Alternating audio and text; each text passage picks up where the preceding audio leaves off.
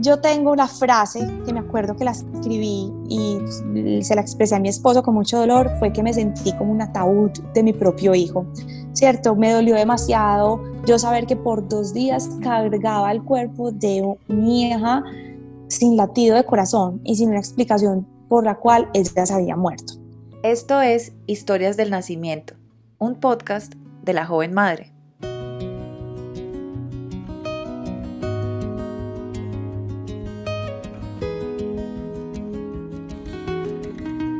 Hola a todas, bienvenidas a este nuevo episodio de Historias del Nacimiento.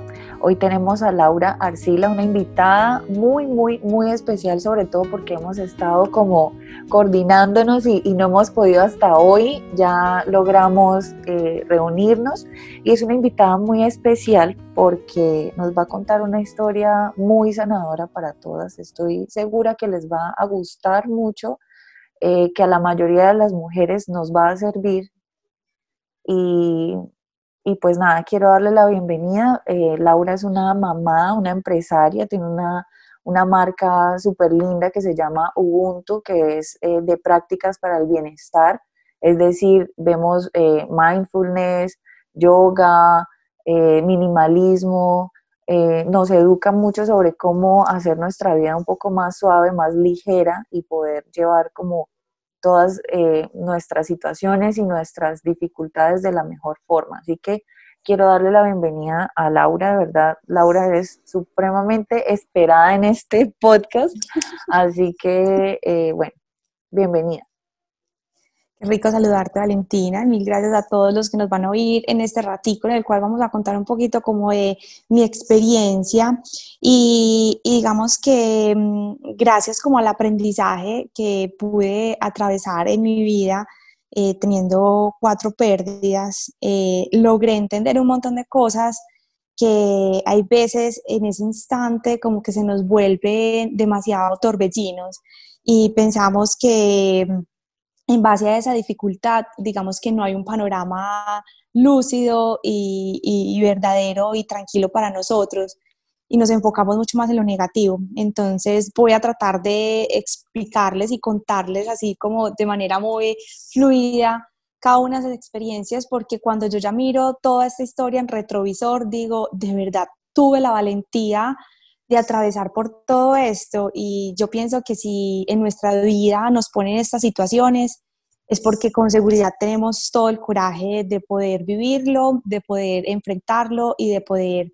eh, sanarlo también, que es una palabra súper ideal en este encuentro. Y digamos que una de las cosas que me llamó la atención, Valen, de tu introducción fue que mencionaste vivir la vida de una manera más ligera y efectivamente esa es mi mayor conclusión y al final de esta conversadita voy a hablar como de tres puntos precisos que me permitieron, yo pienso que estar tranquila hoy y digamos que disfrutar de mi hijo, porque finalmente logré tener un chiqui ya de cinco años, pero vamos a tocar como, como conclusión tres puntos y uno de esos es vivir la vida más ligerita. Así que tú me dirás cuándo arrancamos esta línea del tiempo. Sí, pues bueno, em, quiero que empecemos contextualizando un poco a, todas las personas que nos están escuchando. Bueno, eh, Laura comparte eh, parte de su historia, digamos que aquí la vamos a tocar de manera más profunda, pero ha, compartido su historia a través de sus redes sociales. Eh, quienes la conocen también ya deben saber un poco sobre, sobre lo que sucedió, pero aquí vamos a, tocar un, tal vez como un fondo más profundo, por decirlo así. Eh, entonces, bueno, empecemos conociendo como el inicio de todo, o sea, retrocedamos y, esta primera idea de querer buscar un bebé.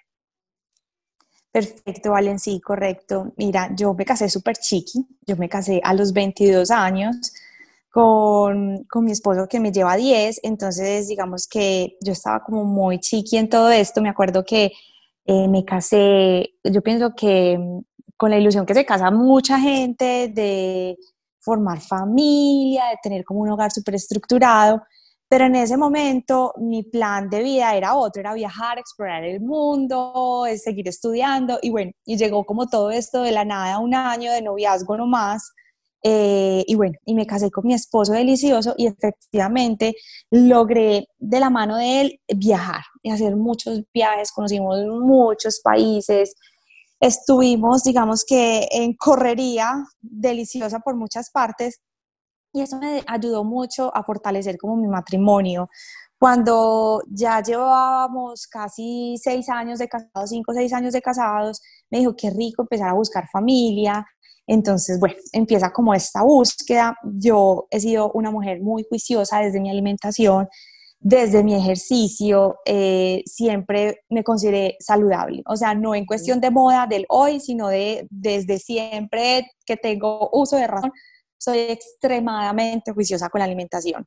Em, entonces empecé a buscar bebé y bueno, fue súper fácil quedar en embarazo, la verdad, pues como que dejé de planificar, planificaba con inyección, dejé de ponérmela y a los cuatro meses ya quedé en embarazo. Digamos que fue súper bonito, eh, pues como decir, ay, esa prueba positiva, todo lo que hay alrededor, como de ir a comprar la prueba, hacértela, mostrárselo a su esposo, entonces como que todo alrededor es súper bonito, digamos que tiene una magia hermosa conseguir entonces ya la cita, contarle como a toda la familia y la verdad era como una experiencia muy, muy chévere.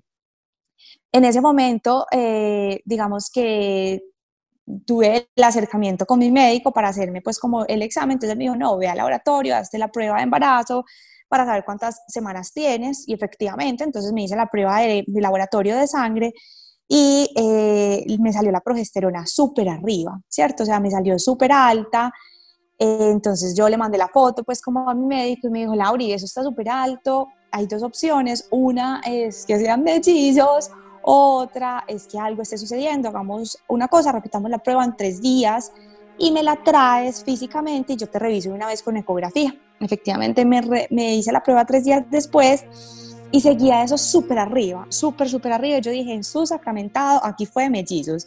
Primerísimo mellizos, esto está muy duro, pero bueno, para adelante pero cuando se la llevé a, mi médico, él no le gustó mucho, ¿cierto? No le gustó mucho ver eso tomó tan arriba y sin embargo me hizo entonces una, una ecografía. Digamos que a ese, a ese tiempo ya tenía un embarazo más o menos de 7, 8 semanas. Me hizo una ecografía y efectivamente vimos eh, un embrión, pero eh, un embrión sin latido, o sea, digamos que estaba la bolsita, el saquito, pero sin latido, y una masa alrededor. Entonces fue allí cuando empecé a conocer, yo ya me creo como mire, obstetra, yo creo, porque fue allí donde empecé a descubrir y él me dijo, Laura, esto es lo que llamamos un embarazo molar. Y dentro del, del embarazo molar, pues trae muchas complicaciones y es necesario someterte de inmediato a un legrado. Entonces, pues uno primerizo, que es todo esto, un legrado, que es un legrado, anestesia general, quirófano, que es esto tan horrible. Entonces, bueno, eh, me, nos explicó un poco acerca del embarazo molar y de todas, digamos que las, las desventajas que tenía para uno como mujer. Eh, yo pues me sometí ese día al llegué a mi casa, estuvimos digamos que en recuperación todo el tiempo y de esas cosas que no pasan por casualidad y ahorita Valen va a contar algo de su experiencia porque nada pasa por casualidad. Yo estaba mirando en Facebook y varias amigas del colegio empezaron a escribir como frases como te vamos a extrañar, eh, como increíble que te fuiste. Y yo dije, pero ¿quién se murió? ¿Qué es esto? Resulta que una amiga que estaba en Estados Unidos viviendo eh, había fallecido y yo, pero ¿en qué momento y qué pasó? Pues como yo había estado un poco desconectada con todo lo que a mí me estaba sucediendo, puse a explorar qué le había pasado a ella y llamé a una de sus mejores amigas que también vive en Estados Unidos y me dijo, Laura, imagínate que eh, Karen se murió, eh, se murió porque tenía un embarazo molar. Y yo, ¿qué? ¿Cómo así? Entonces, eh, digamos que allí me enfrento como a mi primer golpe emocional, que yo digo, de verdad, uno se puede morir por estar en embarazo y efectivamente sí. O sea, tú te puedes morir si cualquiera de estas cosas salen de control. Y bueno, le hicieron como el legrado, le hicieron como todos los procedimientos y finalmente ella falleció, ¿cierto? Eh, a mí me confrontó mucho esta situación porque pasé por lo mismo, digamos que gracias a los privilegios que podemos tener fue, eh, digamos que detectado en mi caso como muy pronto y no hubo mayor altercado, pero dos días después de mi cirugía, mi médico me dijo, Laura, hay que hacerte eh, un examen de sangre para revisar si hay células cancerígenas en tu cuerpo. Y yo, ¿qué? Sí, porque si lo hay, te tienes que someter incluso a un proceso de quimioterapia muy bajito, pero quimioterapia, yo, ¿qué? O sea, si yo estoy buscando un embarazo, ¿yo en qué momento quise buscar esto? La verdad, en ese momento yo quedé como plop, no puedo seguir con esto, me hice todo el proceso, no sé qué, y yo le dije a mis padres, ¿sabes qué? Creo que no estoy preparada todavía para seguirme enfrentando estas situaciones que conllevan supuestamente tener un bebé, que es una cosa muy normal, pero creo que eso está demasiado extremo. Entonces, parémosle ahí. Nos dimos seis meses, ocho meses, un año, en el cual estuvimos como tranquilos con el tema y, y de un momento a otro tuve un retraso eh, y yo le dije a mi esposa, ay Dios, ¿será que estoy en embarazo? Entre nervio, angustia, felicidad, dije, no le quiero contar a nadie eh, y quiero esperar, o sea, no quiero como, como sobrellevar las cosas, quiero esperar. Eh, bueno, esperé como una semana, me hice la prueba de, de, farmacia, efectivamente estaba positiva. Y listo, perfecto. Yo como quise tranquilizarme, le escribí al médico y, eh, me dijo, ven en un par de días y hacemos una ecografía. Perfecto, mi vida siguió. Yo me estaba, digamos que arreglando de un momento a otro. A mí me dio un cólico, la cosa más horrible que me tiró al piso, me dolía impresionante. Mi abdomen bajo, mi esposo me dijo, pero ¿qué pasó? Yo le dije, no sé, pero me estaba doliendo demasiado. O sea, es un dolor demasiado intenso. Te voy a llevar a la clínica. Llegamos a la clínica, llamamos a mi médico y mi médico llegó de inmediato y eh, hicimos ecografía y resulta que era mi segundo embarazo, embarazo ectópico. Entonces, el dolor que tuve fue porque cuando, eh, pues digamos que hay la implantación en una de las trompas, pues si empieza la fecundación, eso empieza a crecer y puede empezar a fisurar eh, una de las trompas. Y eso fue el dolor que sentí, porque ya allí tenía casi seis, ocho semanas había una alta probabilidad de que pues esa trompa la perdiera, entonces de inmediato me llevaron como, como a cirugía. Era mi segunda cirugía, al momento pues como de hacerme eh, pues la extracción de, de, esa fecundación en la trompa, eh, pues hicieron un trabajo súper bonito eh, donde no hubo lastimación de la trompa, pero descubrieron que en el cuello uterino, por el primer legrado, al hacer el raspado, mi cuerpo había cicatrizado de manera queloide, entonces internamente. Entonces, eso se llaman unas sinequias. Entonces, claro, cuando el óvulo fecundado trató de bajar a implantarse en el útero, no encontró espaciecito porque todo eso estaba como unas montañas y pues se fecundó entonces en la trompa y eso fue lo que sucedió. Entonces tuve que volver posteriormente a someterme a una segunda cirugía y en esa segunda cirugía eh, me quitaron entonces esas sinequias, como ese, e, esa, esas cicatrices. La verdad, devastada ya, o sea, tres cirugías en menos de un año, eso era la cosa más horrible. Y yo seguía diciendo, si yo soy tan saludable, si yo soy tan joven, ¿por qué todo esto me está sucediendo? Mi tercer embarazo fue un embarazo, eh, pues tampoco, digamos que muy, muy buscado quedé en embarazo de la nada, porque incluso me di cuenta, fue cuando lo perdí, me estaba bañando, me meto otro sangre, yo decía, ¿qué es esto? Entonces llamé a mi médico, mi médico me dijo, ven y te reviso, y efectivamente, pues estaba en embarazo, pero mi cuerpo lo había, digamos que, liberado. Eh, la verdad, entonces en ese punto, todo el mundo me decía, Laura, pero ¿qué pasa? Y yo tampoco lo entendía, yo tampoco entendía qué pasaba. Y eran un montón de cosas que yo me cuestionaba desde ser saludable, desde físicamente qué me estaba ocurriendo, que yo en todo este proceso empecé a buscar respuestas, aquí quiero hacer como este paréntesis, empecé a buscar respuestas en un montón de cosas. Y es que yo iba a un lugar, yo iba al otro. Me decían, vaya donde un monje, yo iba donde el monje, vaya donde el, bioenergético, yo iba donde el bioenergético, vaya donde el constelador, yo iba donde el constelador, ángeles, chamán, hierbatero, lo que usted quisiera, yo iba. A mí donde me dijeran que fuera, yo iba. ¿Para qué? Para ya querer quedar en embarazo, porque ahí sí como que me obsesioné como que como esto de quedar en embarazo a mí me va a quedar grande, ¿cierto? Entonces, quiero que digamos que este punto lo tengamos en cuenta porque eh, cuando uno quiere llegar como a su objetivo busca muchas partes. Cuando quedé en embarazo de mi cuarta bebé, y menciono bebé porque así se hacía, sabía, pues logramos saber que era niña, incluso se llamaba Miranda, eh, bueno, logramos estar en embarazo, eh, íbamos muy bien, semana 11, ese latido espectacular, semana 12, todo perfecto, igual embarazo de alto riesgo, pues logramos entonces ya ponerle, eh, digamos que su nombre, le contamos a la familia, fue una experiencia deliciosa porque todo iba avanzando de una manera muy bonita y llegamos al punto en el que nos teníamos que hacer el examen del tamizaje sanguíneo, donde pues miramos en qué estado se viene pues como la bebé. Eh, nos hicimos el examen de sangre, siguieron pasando las semanas y la revisión la hicimos más o menos en semana 20, 18, 20. y cuando fuimos a entregarle el examen al médico para que lo revisara y todo, eh, pues él lo vio todo muy bien, digamos que en mayor alter, digamos que alter, alteraciones habían, pero cuando fue a hacer la ecografía, la cara de mi médico fue devastadora. Digamos que ya había una relación muy bonita, además de eso, con mi médico, pero la cara de él fue devastadora. Yo le dije, José, ¿qué pasó? Y me dijo, muñeca, no hay latido. Y yo, ¿cómo así? Entonces estuve en un ecógrafo, el saquito, ya formadito, un bebecito, y saber que no hay latido fue devastador. Entonces allí hubo un silencio de mi esposo, mi médico y yo, fue un momento como entre, entre sanador también, porque dije, aquí esto hay que entregárselo a algo, a alguien, no pretendas controlarlo todo, Laura.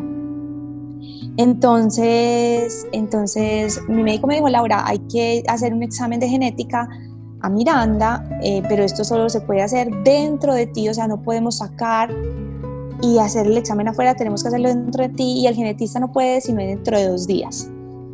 Ahí yo tengo una frase que me acuerdo que la escribí y se la expresé a mi esposo con mucho dolor, fue que me sentí como un ataúd de mi propio hijo, ¿cierto? Me dolió demasiado yo saber que por dos días cargaba el cuerpo de mi hija sin latido de corazón y sin una explicación por la cual ella se había muerto.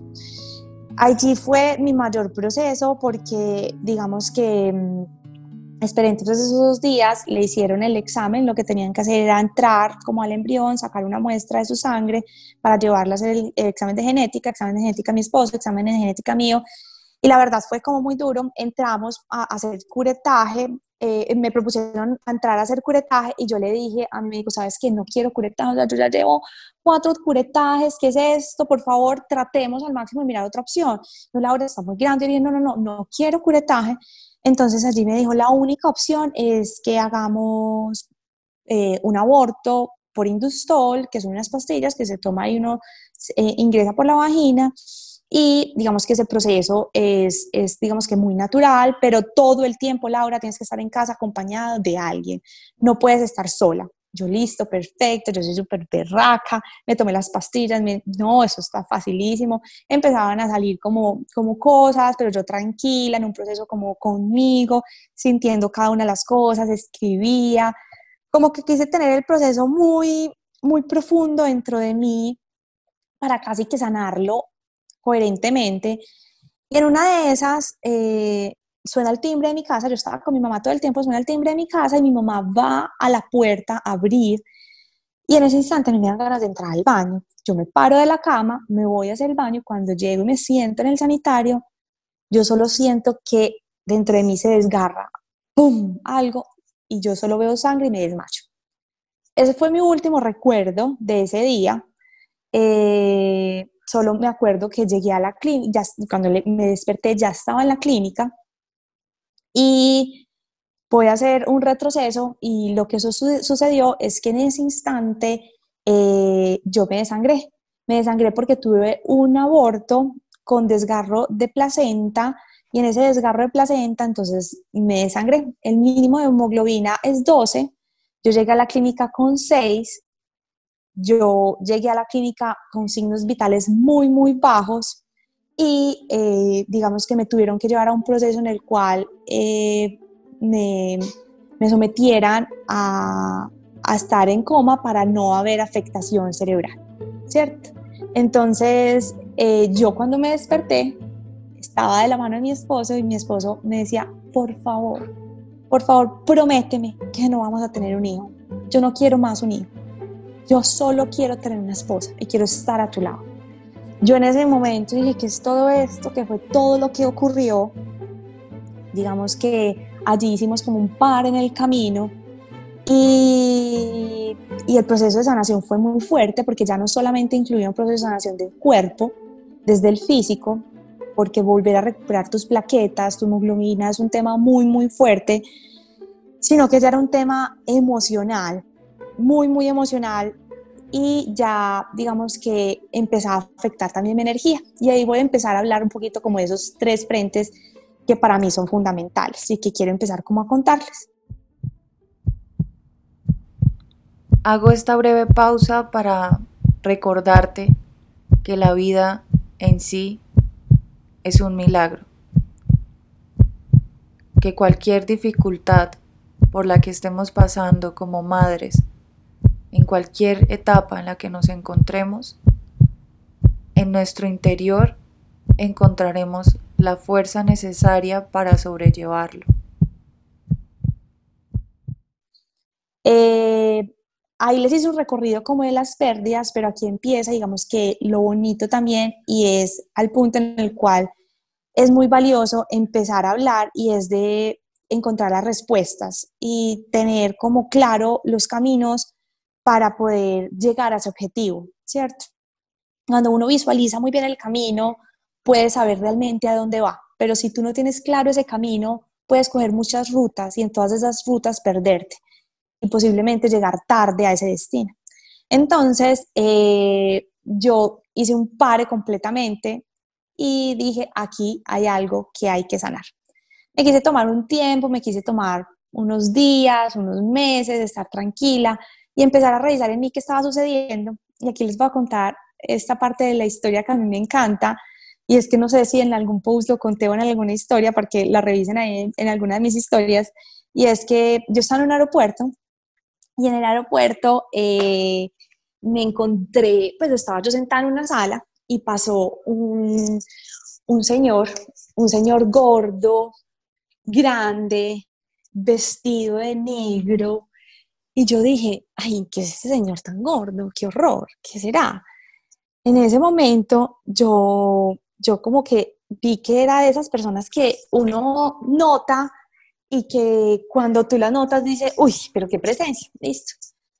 Pasó ese señor y al rato ese señor se devolvió hacia la sala donde yo estaba y casualmente entonces eh, se acercó a mí y me dijo, eh, discúlpame, con un acento chileno, discúlpame, eh, ¿tú tienes hijos?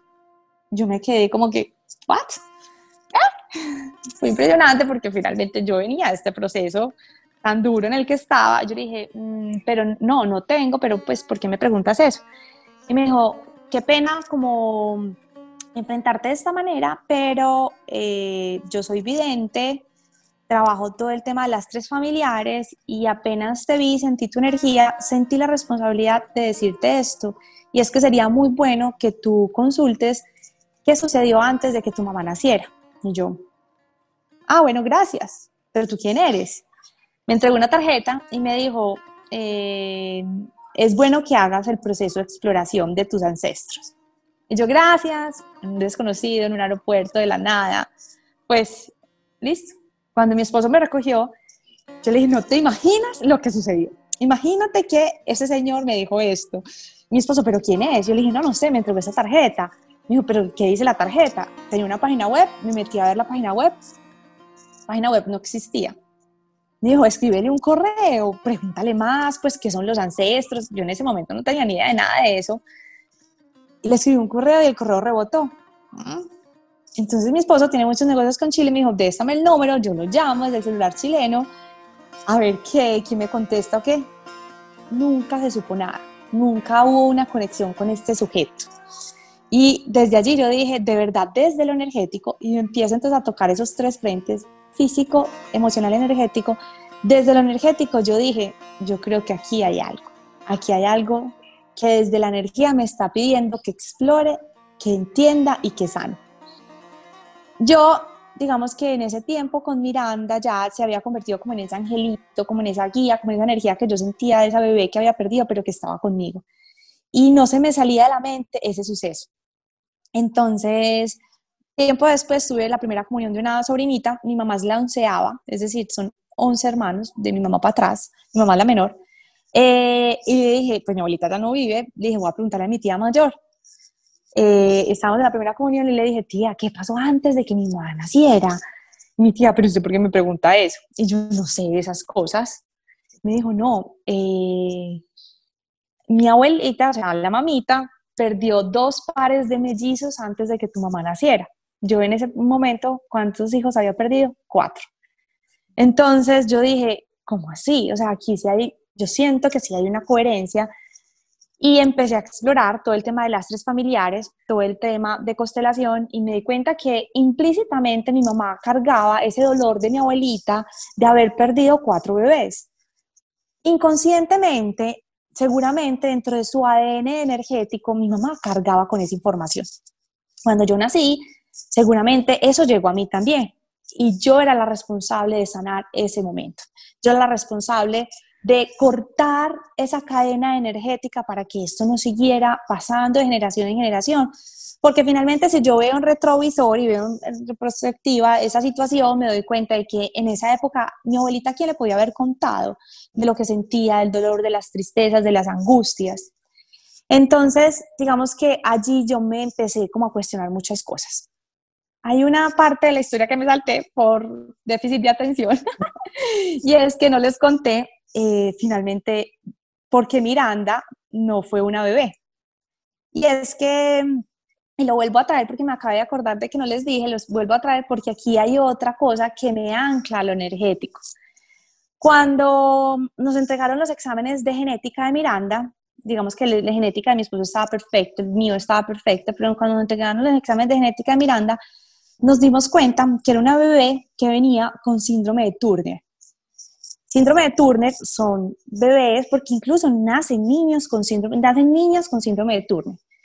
Es un síndrome que solo, digamos, eh, se genera en niñas en sexo femenino y eso es el síndrome en el cual eh, los cromosomas no se dividen de una manera adecuada y eh, las niñas nacen con algunas, sin algunas características femeninas, es decir, sin glándulas mamarias, con alteraciones de útero.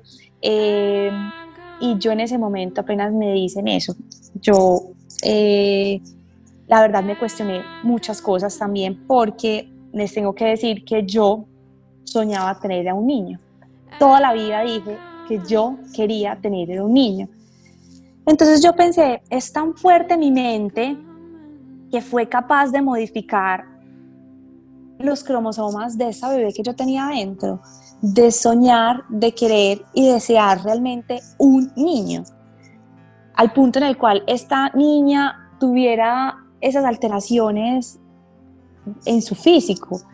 Eh, pues hoy doy gracias a Dios de que verdad no nació una niña con este tipo de dificultades porque no sé si sido, estuviera preparada, pero aunque sé que son un angelito en la tierra lleno de experiencias y aprendizajes para uno, pero yo me cuestioné mucho, ¿verdad? La mente es tan fuerte que es capaz de bloquear, acceder, eh, modificar ciertas acciones en nuestra vida. Y yo pienso que desde la energía uno entonces atrae o aleja esas cosas.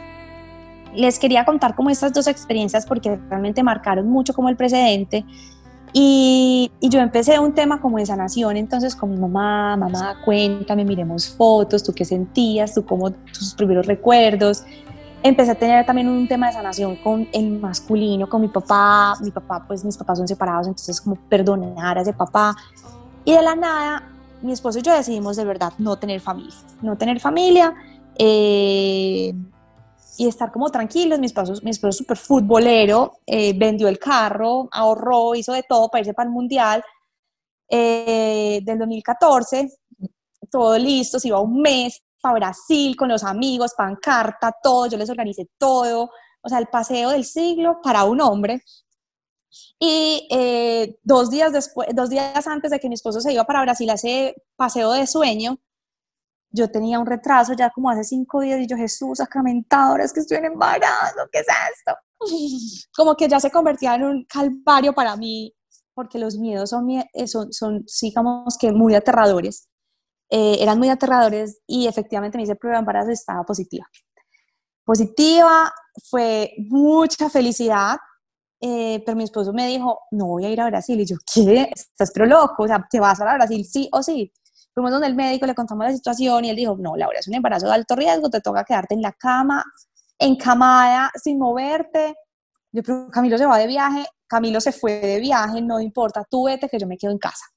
En casa me quedé delicioso, yo creo que todo se dio para tener entonces un mes sola en mi casa, viviendo, sintiendo, entendiendo mi cuerpo, conectándome con cada modificación que mi cuerpo tenía, porque es que uno se desconecta demasiado de su esencia, se desconecta demasiado de sensaciones y emociones que cuando tú te conectas tanto contigo empiezas a, saber qué es lo que está pasando, a saber de que si tienes temor, ese temor cómo lo vas a modificar, a saber que si tienes ansiedad, esa ansiedad cómo la vas a llevar por un camino en el cual se convierta positiva para ti.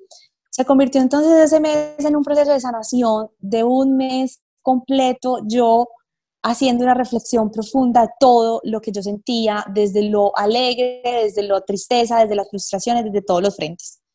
Eh, finalmente el embarazo fue un embarazo muy tranquilo, fue un embarazo que no tuvo mayor alteración. Eh, Joaquín venía perfecto, un niño, como yo siempre me lo soñé.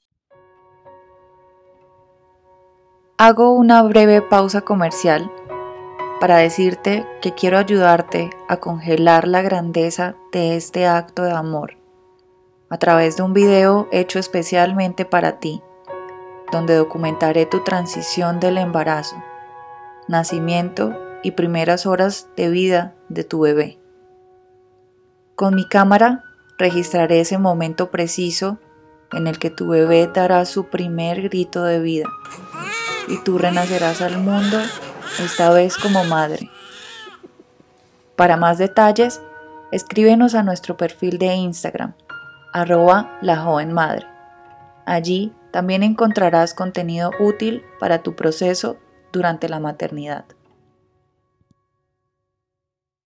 Eh, a partir del sexto mes, Joaquín se sentó en podárica, que es la postura como de Buda, y, y fue allí donde yo más como que volví a ratificar mi conexión espiritual que también estaba, digamos que encendiendo. Y dije, como este niño viene sentado en postura de Buda y de allí no se movía, de allí no se movía y empecé a verle lo positivo. Cuando yo buscaba en internet o le contaba a la gente, no, es que vienen podélica, me abrían los ojos, porque son niños que vienen con alteraciones de pronto de cadera, y yo lo veía desde un lado tan bonito, y decía, es mi budita, mi, mi espiritualidad allí siguiéndome hablando. Yo en todo ese periodo previo al embarazo, entre pérdida y pérdida, sanación y sanación, estudié Reiki, estudié yoga, estudié mindfulness, estudié demasiadas cosas que me empezaron a ir enseñando que el maestro soy yo, ¿cierto? Que muchas veces pretendemos que el otro sea ese guía, que el otro sea ese sanador, que el otro sea ese,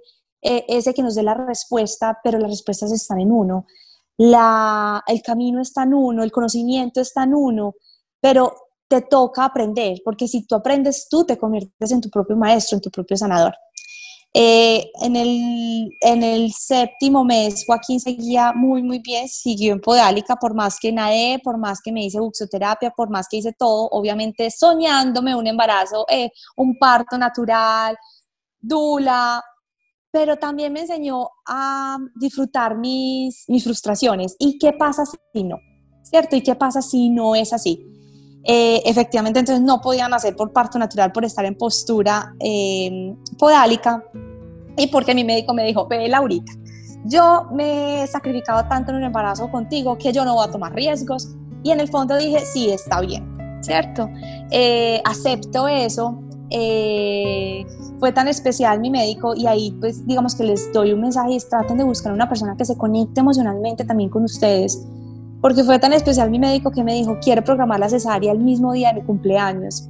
Joaquín nació el mismo día que cumple años mi ginecólogo y mi ginecólogo le pidió el favor eh, a mi esposo de sacar a Joaquín a mostrárselo a la familia porque él dijo, no hay mayor reto y satisfacción para mí que yo poder finalmente tener un bebé tuyo después de todo lo que padecimos y de todo lo que sufrimos. Eh, Joaquín nació entonces por cesárea.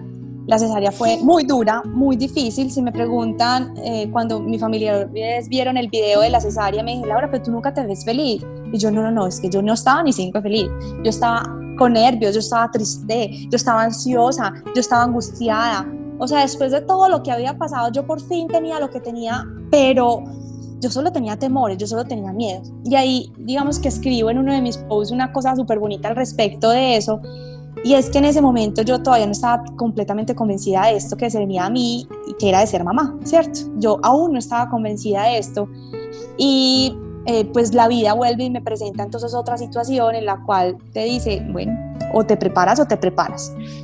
Fue allí donde nosotros tuvimos, salimos de la clínica, entonces nos llevamos a Joaquín a la casa eh, pero a los dos días eh, le hacen como un, ex, un examen de bilirrubina a Joaquín y descubren que Joaquín está muy mal de peso, estaba muy, muy flaquito y pues tenía ictericia.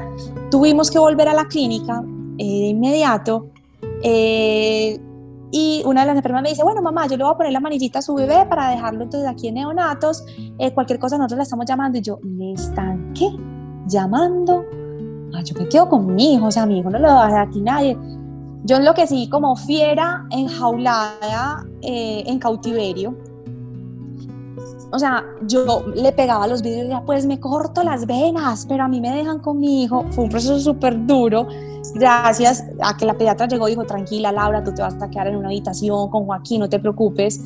Porque allí ya se venía tejiendo ciertas actitudes que yo estaba teniendo y que entre mi esposo, la pediatra y mi ginecólogo empezaron a visualizar, pero que yo en este mundo en el que estaba no había entendido mucho.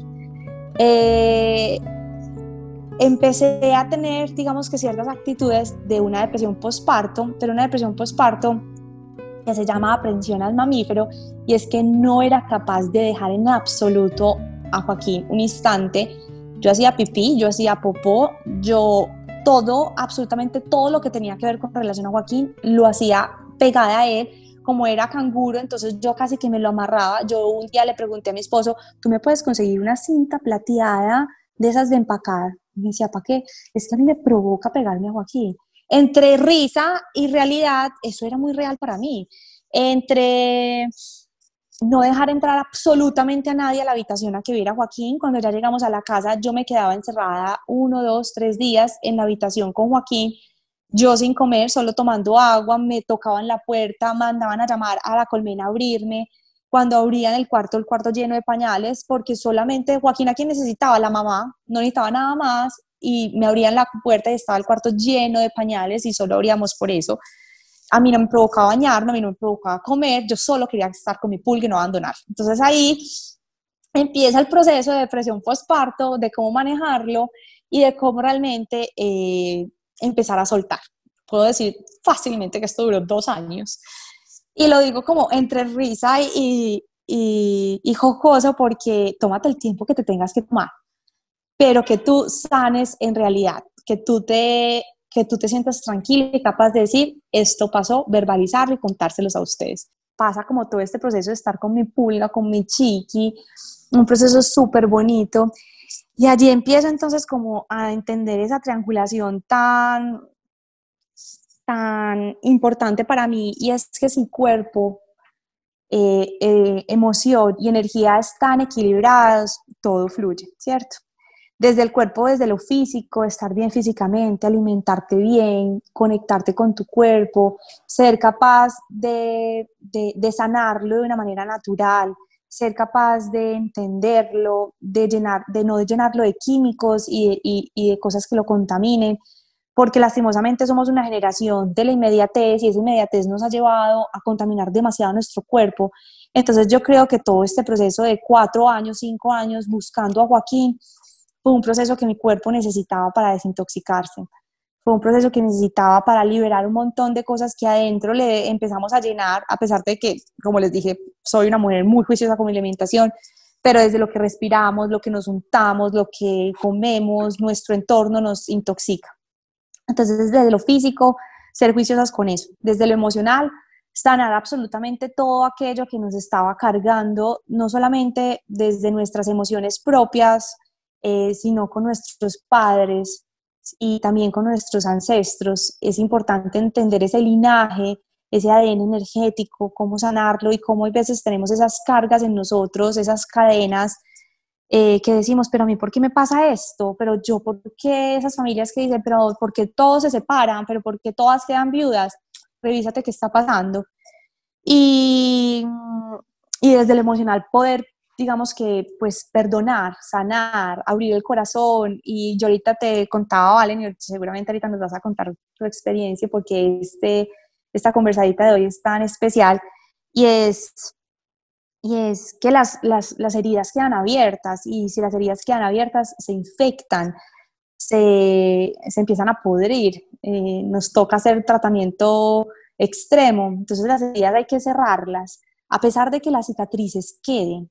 Y las cicatrices quedan simplemente para enseñarnos y, y casi que reconciliarnos con, con, esas acciones que a veces tenemos que no entendemos y que cada vez que veamos esa cicatriz, esa cicatriz nos acordemos de ese accidente que tuvimos desde un ámbito sanador, desde un ámbito positivo, desde un ámbito reconciliador.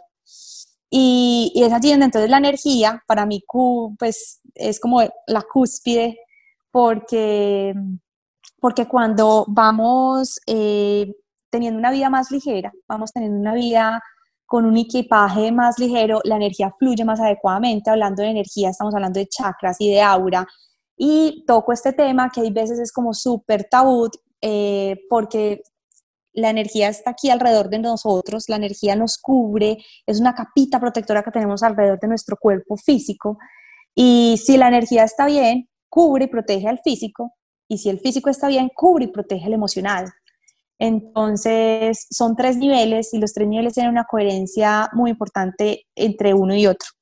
Entonces, eh, la energía me ha ayudado así a vivir ligerita de equipaje y mi hijo me sirvió a ratificar eso del minimalismo, de eso de vivir con menos es más y es cuando tenemos tantas cosas alrededor que nos están saturando, que nos están intoxicando, que nos están eh, distrayendo, no logramos enfocarnos a esos mensajes que nos llegan de la nada y que a veces decimos es pura casualidad, pero no, no son casualidades. El universo está allí para ponernos esas señales, esos momentos, esas situaciones, esas personas que nos ayuden a obtener eso que queremos, que deseamos y que necesitamos, pero en esa saturación de nuestro entorno no permitimos que esas cosas lleguen fluidamente.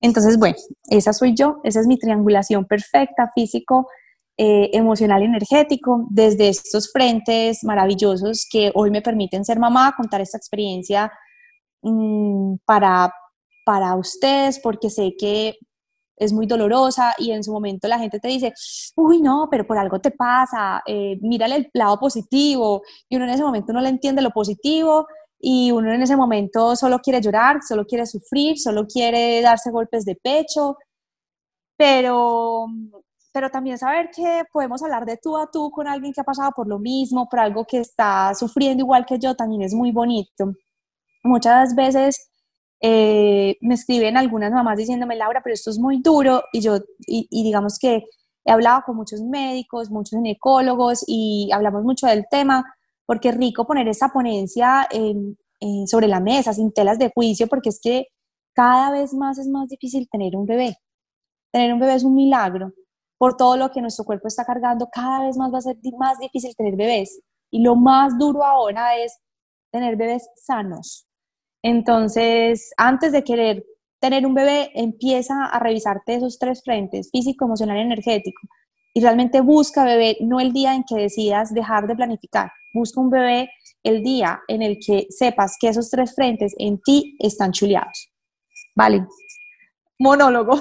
No, hermosa toda la historia, pues realmente admirable. Mm, ya conocía una, una, pequeña parte, pero es, o sea, es inevitable conectarse tanto con, con todo, porque sí considero igual que, que al vernos reflejadas en, en, las historias sanamos y yo estoy sanando, como ahorita antes de, empezar a, grabar estábamos hablando con, con Lau de que yo acabo de vivir algo, algo así, acabo de, vivir un aborto espontáneo. Em, y fue difícil, pero dentro de mí pude encontrar muchas respuestas y, mucha tranquilidad, paz y calma.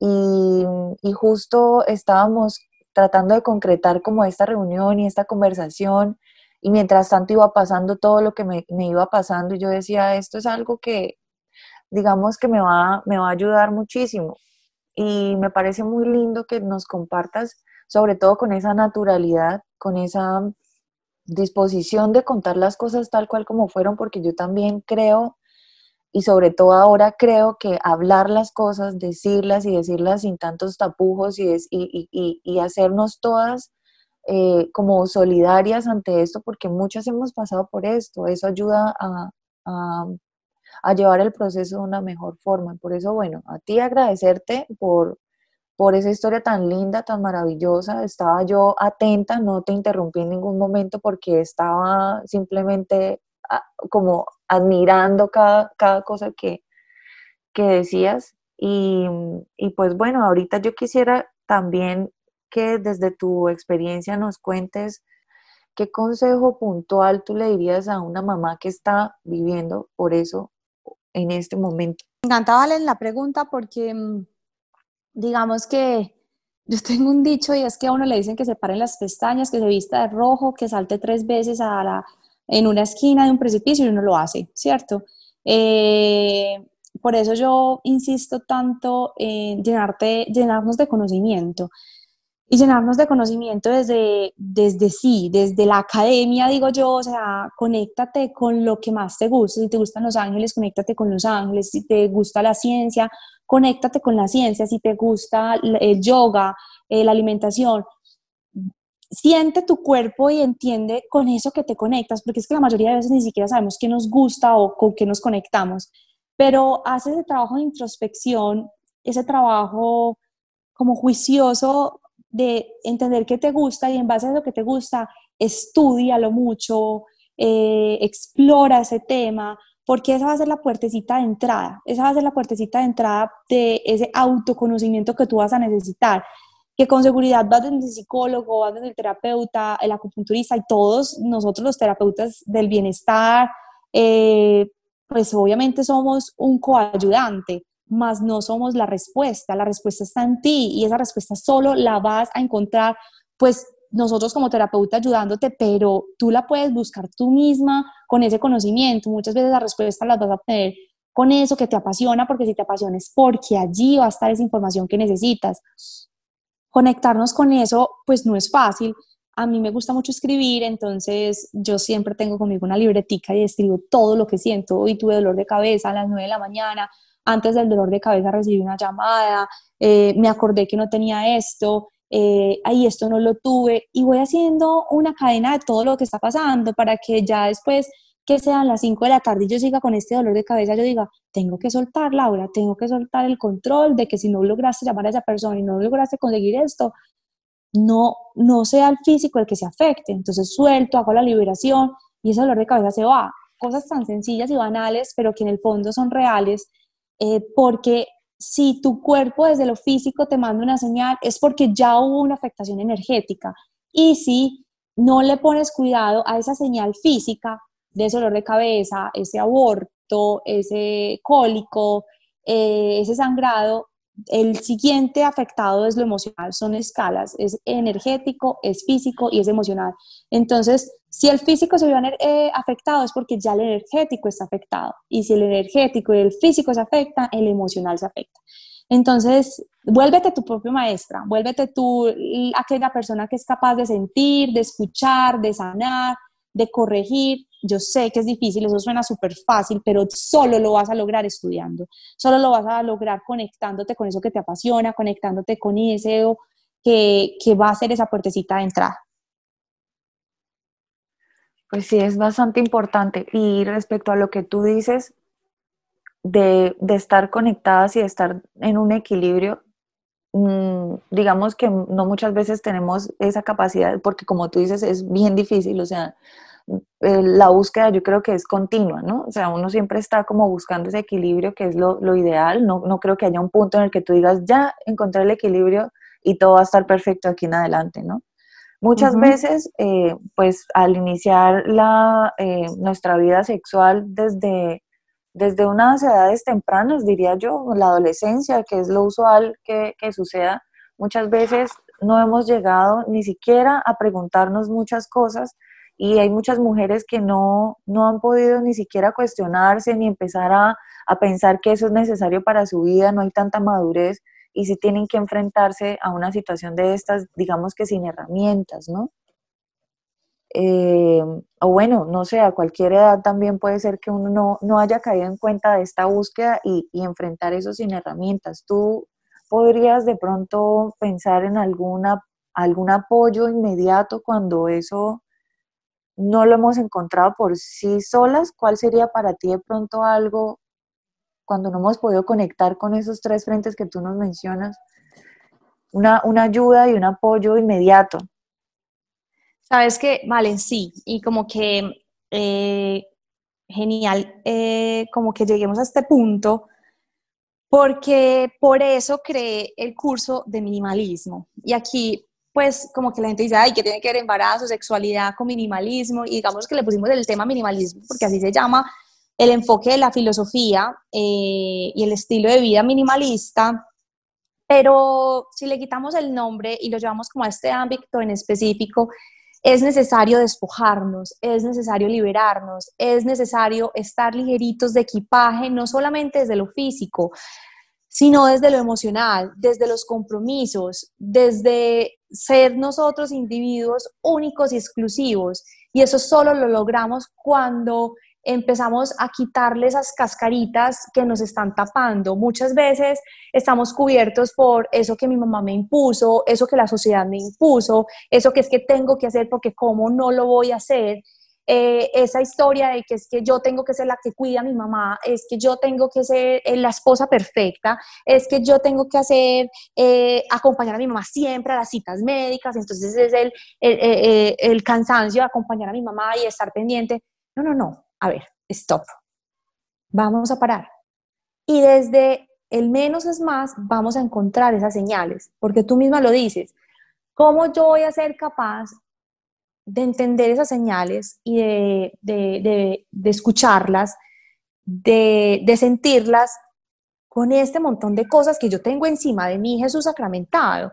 O sea, ¿yo cómo voy a ser capaz de eso? Y yo descubrí que no se logra, no se logra. Y a mí me ha pasado, o sea, después de que yo llevo más de tres años implementando el minimalismo, llega momentos en el cual yo digo, en esta pandemia sí que me ayudó, en el cual yo digo, pero ¿qué es esto? ¿Yo por qué no soy capaz de tomar esta decisión? Hago un par en el camino, y digo, claro, estoy cargando con la responsabilidad, estoy cargando con el compromiso, estoy cargando con el recuerdo, estoy cargando con un montón de cosas tengo que dejar ir, que tengo que soltar.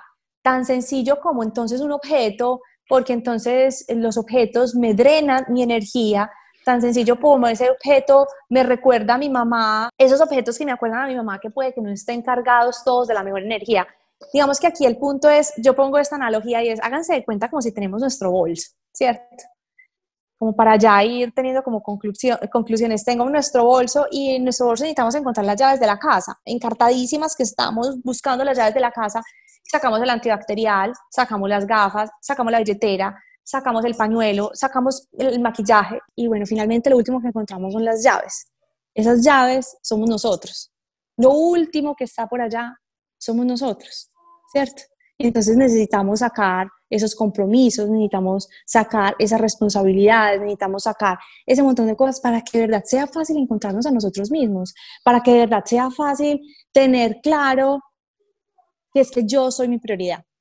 Entonces nos han enseñado toda la vida a que ser egoístas es malo y no, ser egoístas no es malo, porque es que si yo pienso primero en mí, tengo la capacidad de estar bien yo para poder estar bien con los demás. ¿Cierto? Ser egoístas es malo cuando lo llevamos a un, ámbito de acaparar, pero si yo me pongo en primera instancia tengo la capacidad de yo saber perfectamente qué soy, quién soy, para tener claro mis límites y tener claro qué voy a anteponer ante las situaciones. ¿Cuántos no se nos olvida, no sabemos eh, quiénes somos? Como que ven que te gusta, se nos olvida. Eh, ¿Cuántos se nos olvida, a cuántas se nos olvida ponernos en primera instancia de cualquier otra situación? Y decir, no, la mamá te llama y dice, ¿me acompañas a esta cita? Sí, claro, mamá, ¿cómo no me acompañas a mamá? No, poner límites también es importante. Para que ya finalicemos, Em, una pregunta que le hago a todas las mamás y es, eh, ¿cómo definirías la maternidad? Eh, mm, vale, no, mira, yo defino la maternidad como una responsabilidad. Listo. Mm, la responsabilidad de ser eh, mamá es muy grande y, y, por ejemplo, yo tuve un proceso de sanación con Joaquín, mi hijo, en ese periodo de depresión postparto yo le conté absolutamente todos mis miedos, todos mis temores, todas mis tristezas, todos mis dolores, todos mis sucesos, porque es que cuando tú tienes el conocimiento, puedes modificarlo. Y yo me sentía con la responsabilidad de yo expresárselo y contárselo, porque yo al contárselo, él iba a ser capaz de, ya teniendo esa información, no repetirla. Y yo necesitaba que él no la repitiera. Eh, entonces es una responsabilidad uno no puede ser mamá porque sí, porque mis amigas ya están teniendo bebés, porque es que toda la sociedad me dice que cómo no voy a tener hijo.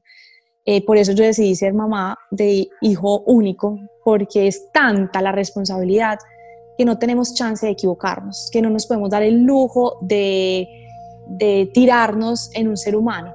Eh, y ser cuidadosos y detallistas de cada acción que le estamos entregando a estos niños, porque finalmente serían los adultos en futuro y los responsables de que esto que estamos creando de vida, ellos la sepan hacer de la mejor manera, de una manera responsable.